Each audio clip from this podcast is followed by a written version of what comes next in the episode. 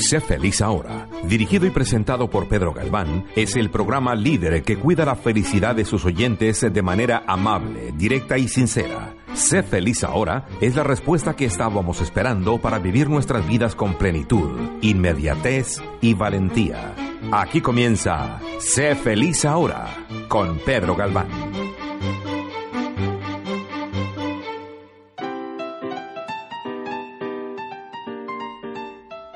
Hola, bienvenidas y bienvenidos al programa de Sé feliz ahora en Radio Caracol.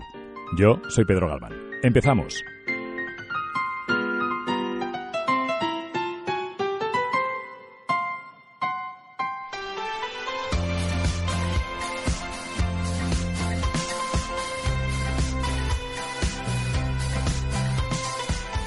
Hola, bienvenidos al programa número 68 ya de Sé Feliz Ahora. Hoy tenemos un invitado súper especial. Tenemos ni más que menos, ya se está riendo, tenemos ni más que menos que al, al director general del Centro Cultural Español aquí en Miami y que es una persona súper interesante. Don Nacho Moralejo, ¿qué tal está usted? Hola, gracias por la presentación. Bien, bien, muy bien. Fantástico. Eh, Nacho, vamos a hablar de cantidad de cosas. Vamos a hablar de, de, de, de, la felicidad, de cómo inspirar a las personas y del reposo del tigre también vamos a hablar. Sí, que esto veníamos hablando antes, antes sí, camino de- del programa. que me decías? ¿Alguna, alguna cosa inspiradora? Y, y a mí me, me ha conectado directamente con, con ese vídeo que te, que te he mostrado antes. Sí. Eh, Cuéntanos. Ya cuéntanos entramos la así gente. en materia, Pues ¿sí? sí, que sí, que aquí la gente quiere ya escuchar. eh, en primer lugar, ¿quién es Nacho Moralejo? Pues yo soy un chico, soy un chico de, de Tarragona, es una ciudad que está cerca de, de Barcelona, que llevo una temporada ya larga dando tumbos por diferentes sitios. Vengo de, de estar cinco años y un poco más en, en Argentina. Dirigiendo ahí el Centro Cultural Español en Córdoba y antes en, en Buenos Aires. Y ahora aterricé en Miami hace como un, un año y medio, un poquito más. Muy bien. Así que estoy bien, haciendo la ciudad que me gusta, que me gusta mucho, la verdad. Muy bien. Oye, Nacho, eh, por ser una persona esta- que estás muy metida en el tema de las artes, en el tema de la, bueno, de esa sensibilidad, ¿no? Respecto, aquí en este programa hablamos mucho sobre el arte, la literatura, la música, en breve vendrán personas también del mundo del baile, o sea, porque son otros temas que nos ayudan en ese desarrollo personal, ¿no? Que tenemos, y de hecho se llama así el programa este, Sé, de Sé- Sé feliz ahora, ¿no? Nacho, cuéntanos entonces a, la- a las personas, por ejemplo, para empezar a hablar eh, esta metáfora, ¿no? Esto que me estabas comentando anteriormente, llamado el reposo del tigre y el reposo de las ovejas, he escuchado también, ¿no? Sí. ¿Qué significa todo esto? Esto es un videíto que me mandó, de esos que te- o que encontré, no me acuerdo bien de dónde viene, eh, en, en internet, que era la explicación de un profesor a sus alumnos de lo que era el, el Sí. éxito o el, o el fracaso. ¿Qué es que- el éxito? Y tú te, la tú te lo aplicas eso.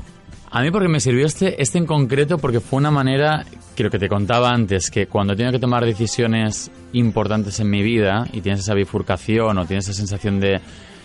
Lo que te explica es muy sencillo. Tú puedes tomar cierta decisión que te comporte un alivio una satisfacción, un placer, lo que quieras, instantáneo. Y después hay otras decisiones que se quedan Sí. y que a lo mejor no se traducen socialmente como un éxito, ¿no? Que lo que pone el- en el ejemplo es le pides salir a una chica para que te acompañe al baile y te dice que no, y parece que eso haya sido un fracaso. Y viene como la segunda lectura de decir, pero te has atrevido, has sido valiente, es- o sea, el ser fiel a tus valores. Y me parece que eso da como una...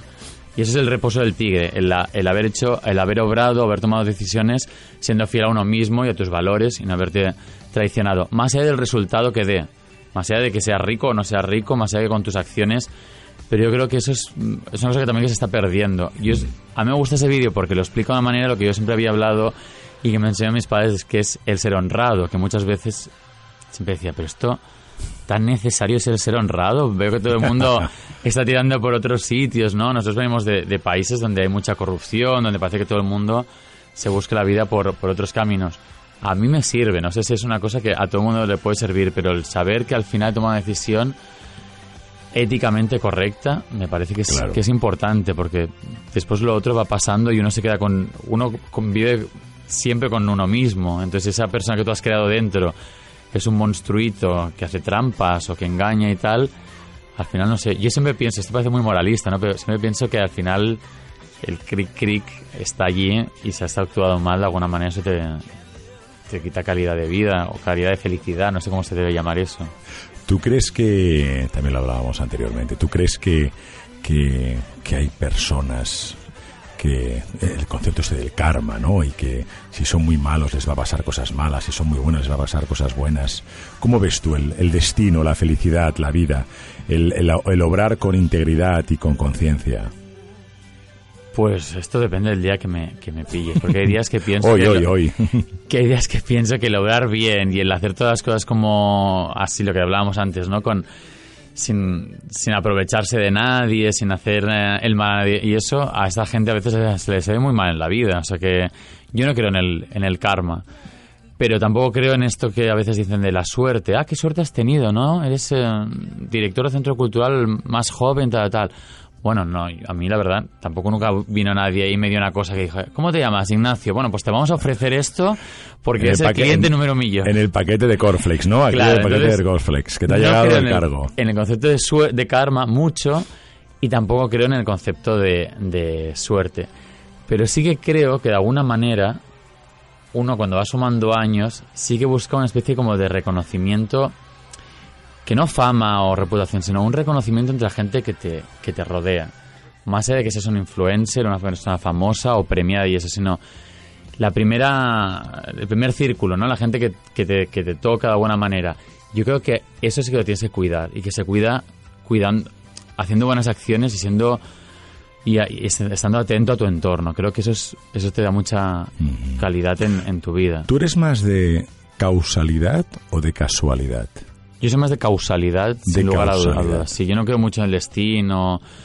En, en- no soy una persona que a veces pienso que desgraciadamente no soy una persona muy espiritual. Yo no creo en ninguna religión. Que, en- que es claro, eh, y perdóname, yo se lo pregunto mucho a las personas y a los invitados también que vienen, y cada uno me da una respuesta diferente. ¿Para ti qué es ser espiritual? Ah, bueno. No, pues ser espiritual para mí es creer como en la trascendencia del, del ser a un estado como más allá superior y más eterno.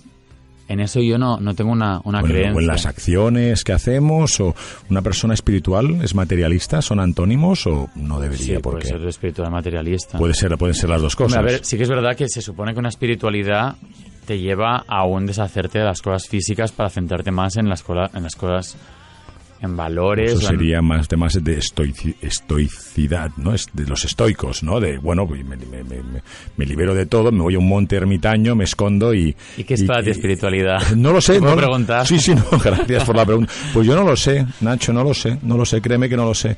Porque siempre me ha, siempre em, hay, hay como, como sinónimos que la gente le da a la, par- a la palabra espiritualidad. Si eres espiritual, ¿qué significa? ¿Eres buena persona? Yo creo que la gente lo asocia, ¿no? Lo, lo asociaría, ¿no? No tiene por qué. Yo creo que los muchos nazis eran muy espirituales, lamentablemente con las barbaridades que hicieron, ¿no? Creo que hay muchas personas de algunas religiones que son muy espirituales porque piensan en un Dios o en un espíritu con unos valores en el año acercándonos al 2020 que para ellos es normal pegar a una mujer. Pues oiga, no sé qué espiritual es, pero a mí esa espiritualidad no me dé ni un gramo de esa espiritualidad porque no me interesa, ¿no? O la esclavitud a los niños o, o cantidad de otras cosas, pero que luego ellos dicen que son muy espirituales. No, nu- nunca también, como te digo, estamos en un mundo también cada vez más, no sé si te parece, donde las palabras y nosotros somos eh, de habla hispana, está la Real Academia Española de la Lengua, que son los que protegen un poco la defini- defini- definición de las palabras. Pero sinceramente, cada día que pasa, y más rodeados de cómo estamos, de diferentes eh, acentos, dialectos, costumbres y la evolución del lenguaje, porque el lenguaje es un ser vivo, ser vivo, es, una, es un ente vivo, eh, me doy cuenta que lo que para mí puede significar una expresión, para ti, que somos de la misma tierra, puede significar pu- puede tener otro tipo de connotaciones y ya no te cuento si le, le ponemos todas las otras eh, maravillosas tierras de habla hispana las que hay, ¿no? Por eso que la palabra espiritualidad siempre me da un poco de ay, ay, ay, buscarte una definición, pero para mí sería una cosa así como el estar conectado con unas fuerzas De Jedi, Jedis, de los no, Jedis. con unas fuerzas, mm, unas fuerzas creadoras y pensantes, etcétera, porque siempre cuando te conectas con algo superior siempre se le otorga una especie de conciencia ah, eh, intelectual. espi- ¿Espiritualidad para ti es religión? No, no tiene por qué, ¿eh? no tiene por qué. Claro. No, no, no, no tiene por qué. Que súper respetuoso, ¿eh? Cada uno que piense en lo que crea, en lo que quiera. Siempre considero que las personas que creen en algo y le hacen ser mejor personas, que nunca lo dejen. Ahora, si, lo que, si en lo que crees da igual lo que sea, cualquier religión, cualquier forma de conducta que tengas o incluso actitud, te parece que eh, te hace ser peor persona, hombre, plantéatelo un poco, ¿no?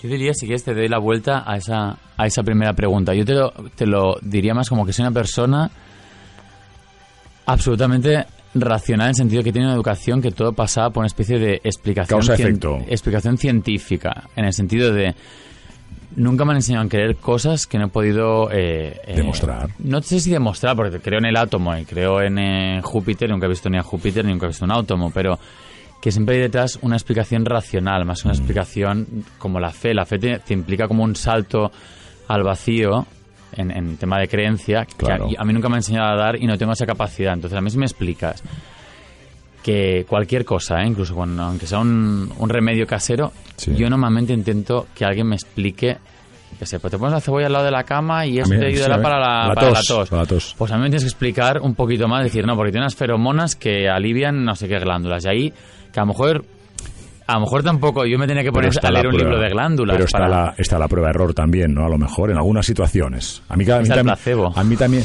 puede la sugestión, La ¿cierto? sugestión Sí, es todo sí. un tema, ¿eh? Sí, sí, pero yo creo que la tos no tiene. Yo que hace años, años mm, su- sufría de tos, me contaron esta historia y yo me reí. Y luego a toda la gente que se la ha contado se ha reído siempre. Y yo le he dicho, pruébalo, pruébalo. Pruébalo. Y cuando lo prueban dicen, qué bien. Y luego ya te dicen, también me tomé el jarabe antes de irme a dormir. Entonces, bueno, son variables correlacionadas también, ¿no? Que, que interactúan. Eh, cuéntanos en tu experiencia, cuéntanos sobre el Centro Cultural Español. ¿Qué acciones hacéis en, en- en Miami? De todo tipo. Venga, cuéntanos. Pues el centro lleva 22 años aquí en Miami, primero en Coral Gables y ahora en Downtown. Lo fundó, lo fundó un amigo de la casa de aquí, ¿no? Sí, lo fundó Julián Linares, Que le enviamos un programa fuerte abrazo. Residente. Claro. Y, y nada, es un centro multidisciplinar que es un poco atípico aquí en la, en la ciudad. Momento los centros están más focalizados en alguna disciplina.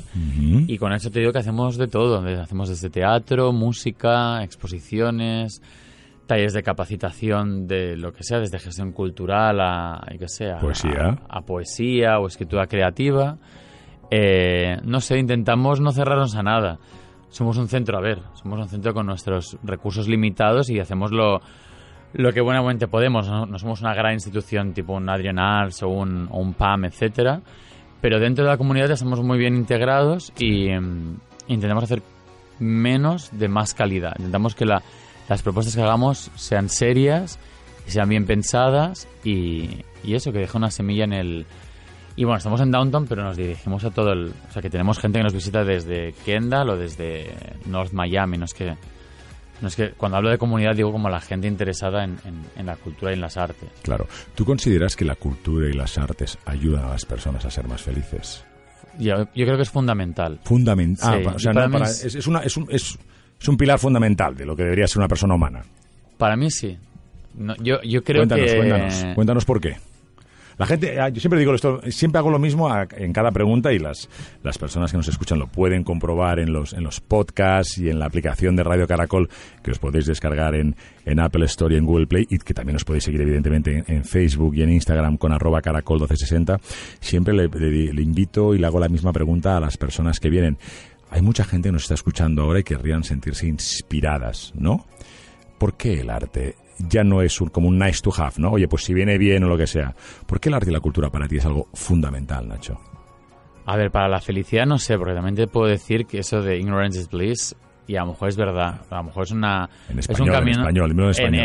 en que la, la ignorancia te da la felicidad, ¿no? El saber menos te hace menos consciente. por Schopenhauer creo que era, ¿no? Aquel anuncio que salía hace muchos años de cuanto más ignorantes seamos, más felices viviremos, algo así. Eso puede ser, o sea, si la búsqueda de felicidad, en eso no voy a rebatir que a lo mejor el saber menos, pero yo creo que, que el que construirte como ser humano, no sé cuál sería el, el término, pero el, el- el ser más libre sí que pasa por tener cada vez más eh, más capacidad de, de crítica y el más de- y el, y el ir poniendo más más filtros a más barreras y tener un discurso propio en el que no te lo que diríamos en España no sé cómo se diría a lo mejor aquí localmente el que no te la cuelen no el que no te No te engañen. el que no te engañen Sí. en especialmente una época tan de fake news y de posverdad donde todo parece que tú puedes soltar cualquier cosa y, y bien Y no pasa vendida, nada. y bien maquillada. Hay, pre- entra. hay presidentes de gobiernos que lo hacen. Claro.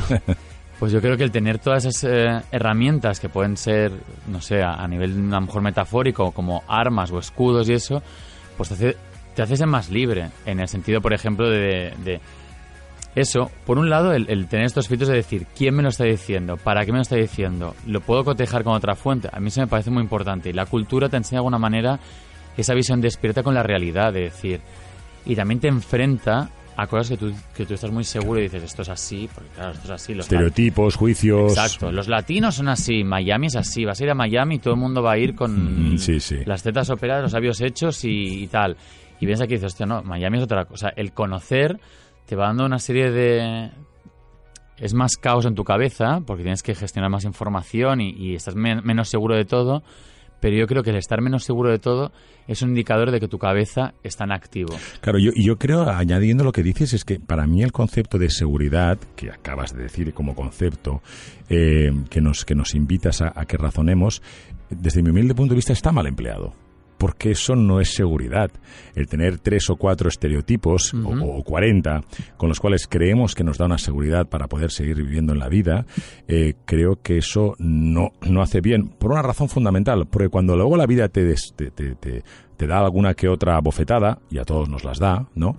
Creo que si tienes ese espíritu crítico, si has conseguido eh, razonar, profundizar, aprender, ponerlo en duda, ¿no? Todo lo de los filósofos del siglo XIX de yo pongo en duda, como lo hizo Darwin, como lo hizo Freud, como lo hizo Nietzsche y compañía, yo pongo en duda diferentes eh, términos y luego yo tengo mi propio discurso, como tú decías, creo que entonces la vida, cuando pasan cosas buenas y no tan buenas, te ayuda también a ser más, más, más firme, ¿no? Con tus ideas. Y si no vamos a los datos, ¿cuántos millones de Prozacs se toman al día en Occidente? y te vas a Oriente, mm, y te vas a Tailandia, y te vas a Camboya, y te vas a Vietnam, no saben lo que es la depresión, por ejemplo, ¿no? A ver, yo lo de, lo de las ideas firmes, que es una cosa que yo tuve así como muy de... Y ahora también es una cosa incluso... También es la sociedad como nos, ven, como nos venden, ¿no? El estar seguro de ti mismo pasa por eh, tener unas fuertes convicciones inamovibles y sólidas. A ver, puedes tener unas, puedes tener unas fuertes convicciones, pero ¿en qué se, en qué se asientan eso? O sea, la convicción a estereotipo, ¿no? Que Claro. Puede ser tu convicción de... No sé. A ver, yo te decía antes, por ejemplo, yo me he tenido que enfrentar en mi vida a mucha gente con muchas firmes convicciones religiosas en que la homosexualidad para ellos es un pecado y es una aberración. Entonces, de repente conozco a alguien, tal, tal, y en un momento dado se dan con el muro de decir, ostras, pero si tú eres un tipo normal, pero. Claro, eres los gay". Entonces, homosexuales, para, estás- para ellos los homosexuales no son normales, claro. Entonces, esas fuertes convicciones Es también te, a veces también te hacen ver la realidad de una manera muy segmentada, que lo que tú decías antes, también te... Entonces, yo abogo más por que la cultura te da como otras herramientas para otros medios en los que a lo mejor antes no te has Si tú no te quieres mover de tu pueblo, No, sin con tus amigos, Fuera, con hacer, tus nada que hacer. Es tu elección y estás allí, pero en los tiempos que corren, que todo, ¿no? Que yo creo que cuantas más herramientas tienes, yo qué sé. Claro. Cuantas más lenguas hablas, es mejor porque te puedes no comunicar, sino entender al otro. No es lo mismo. Pues yo creo que la cultura es una herramienta muy importante para despertar el, el sentimiento crítico y cuando alguien te diga esto vale 10, tú le digas eh, ¿de dónde viene? Sí, sí. Porque es diferente. no- ¿Quién lo ha hecho? ¿Lo ha hecho un Claro, artesano o lo ha hecho un tal? Me voy a comprar esto que es muy barato. ¿Por qué es barato? O sea, te da una visión del mundo que también se sufre mucho más. También es verdad que sufre mucho más cuando más preguntas. Sí, hace. ¿tú, tú, Sí, tú sí, crees? sí, sin ¿Tú lugar a sí? Yo estoy totalmente en desacuerdo con eso que dices. Bueno, me alegro. Sí, porque para mí, perdona, entiendo tu punto de vista, lo que me estás diciendo, ¿eh? lo entiendo perfectamente, pero creo que cuando uno sabe flotar en el éter, cuando uno sabe coleccionar preguntas y no va como un loco queriendo coleccionar respuestas que, como tú bien decías, pueden estar, eh, bueno, pues suspendidas en que en un hilo de aguja, en alguien que se inventó un concepto hace 300 años y esto porque lo dices, pues porque sí, ¿no? Eso es como ponen aquí, ¿no? En esta ciudad del ponen no outlet que dicen sin salida, ¿no? Como decimos en plan de, bueno, aquí acaba esto. Oiga, pero ¿por qué no? No, aquí acaba porque porque lo digo yo. Entonces, claro, ese por qué lo digo yo y usted quién es para decirme lo que puedo pensar o lo que no puedo pensar. Los que un poquito la historia y leemos un poquito la historia, sabemos que eso es lo que ha sido la vida. Lucha entre clases y el que tenía más, más poder económico y más fuerza era el que decía, bueno, pues hasta aquí, ¿por qué? Porque lo digo yo y si no, te mato. Y luego me invento otro tipo de conceptos para que, para tener oprimidos a las, a las clases, las clases sociales, ¿no? Hoy, después de la, de, la, de la ilustración, después de 200 años de la ilustración y con la capacidad que tenemos crítica para poder pensar de forma independiente, ¿Tú crees que tenemos capacidad crítica después de 300 años? Pero estamos mejor, ¿no? ¿Sí?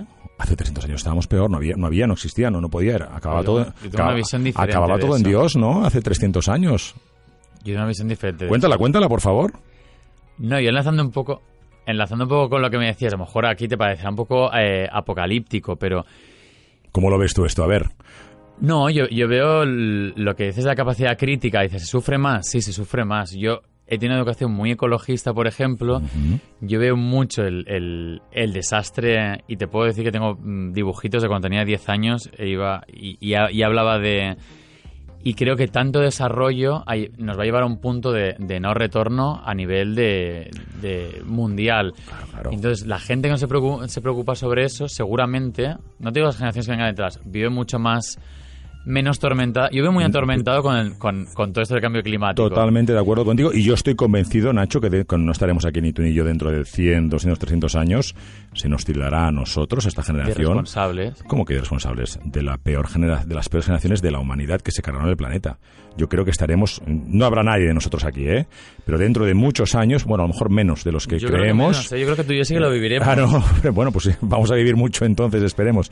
Pero sí, en ese concepto totalmente de acuerdo contigo. Yo me refería más a la posición de que a lo mejor en vez de pensar en ese estereotipo que te puso una cultura heteropatriarcal o unos o, o- o- o esos fundamentos hasta cierto punto prehistóricos de los cuales hemos seguido arrastrando, pues a lo mejor la convicción no pasa en simplemente decir pues que los gays son así, las mujeres son asá, los niños son así, los negros son así, los Ojo, sudamericanos son así. Yo abogo por eso, ¿eh? Yo, yo soy de los que creen más que, que en el momento que el- es más en tema del proceso. Si uno tiene el proceso de la curiosidad para seguir aprendiendo, muchos de esos tabús se van a caer, ¿no crees? Sí, sí, pero tú me estás hablando de, fe- de felicidad. Yo, yo Sí. creo que mayor conocimiento es más libertad, Sí. pero sacrificas tu, tu noción de, de felicidad. Yo, Y en eso soy un poco francés de- yo, para- yo soy más de Pascal Bruckner que decía la tentación de la inocencia. Decía, no te digo yo que cuanto más aprendamos, menos inocencia tendremos. Pero la inocencia es una cosa. La felicidad, yo creo que si unos... Yo asocio más la felicidad al concepto humanista, ¿no? El de querer aprender más, el de querer decir, Ah, bueno, oye... por ese lado claro, sí. claro, claro. Me refiero a ese, a ese lado. Yo creo que el aprendizaje nos hace más libres porque cuanto más formación, mejor, ¿no? Oye, yo creo que si estamos seguimos así, eh, no vamos, no, no hay no hay más no hay más programas en lo que queda del día de hoy. Lo que sí que te voy a invitar, Nacho, por favor, es que vengas al siguiente programa para que sigamos hablando. ¿Te Vale. parece o no? Sí, sí. ¿Sí? ¿Te apetece o no? ¿Sí? ¿Te gusta? Yo aquí puedo hablar ahora si quieres. Por lo menos otro programa más te lo te lo te, te invito y me encantaría que, que vinieras. Cuento Vale. contigo entonces. Sí, muy bien, gracias por la nueva invitación. Fantástico. Oye, pues Nacho Moralejo, director del Centro Cultural Español de Miami, ha sido un verdadero placer tenerte hoy aquí. Espero que, que a todas las personas que nos han escuchado esta charla de café, como siempre intento hacer, ¿no? Porque siempre, casi siempre vienen los invitados, oye, oye, ¿y qué me vas a preguntar? Oye, pues si vamos a charlar tranquila- y tranquilamente, vamos a charlar de lo que es el mundo y de cómo, espero, espero, que todos vosotros los que nos habéis escuchado, nos estáis escuchando y, podáis compartir todos el, el programa, el podcast, etcétera, pues como siempre digo, a lo mejor hay alguna de las frases que hayamos dicho y ponerlas en pregunta y si os ayuda a mejorar y a pensar de forma diferente, ya no sé yo si mejor o peor, eso ya es una decisión suya, pero por lo menos diferente, pues estaría genial, ¿no? Os espero en el próximo programa, que será el programa número 70. Y como siempre os digo, no tenéis el derecho a ser feliz, tenéis la obligación. Hasta muy pronto.